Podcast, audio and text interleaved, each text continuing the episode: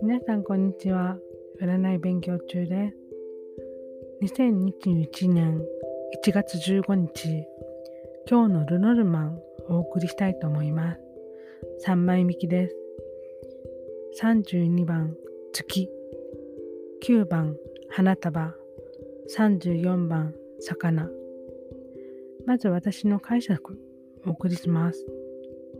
何か作り上げたものそれがもしかしたら対価として返ってくるかも。対価っていうかまあお金お金を生み出すそういうふうな感じにに捉えました。では一枚一枚カード見ていきますね。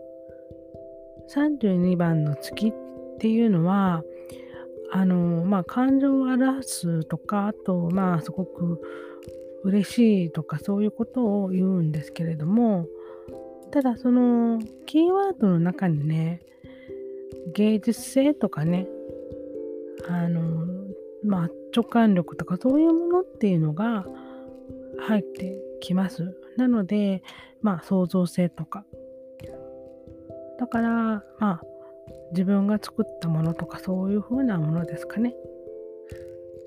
9番の花束っていうのがまあ喜びとかギフトそういう風なあのー、言葉になります。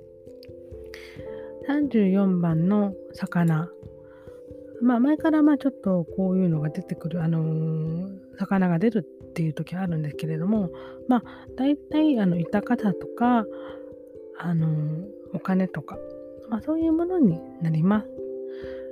ですので月がですねそういうまあアート想像力創造性創造物というふうなものになるとなるとまあ9番喜びが入ってくるっていうことになるんですよね。でそれが対価豊かさとかお金とかそういうものにつながっていく。ですのでそういうふうに解釈しました。もう一度まとめますと自らが作り上げたものが対価となって戻ってくるいかがでしょうか？このチャンネルが気に入ったらフォローしてくださいね。占い勉強中でした。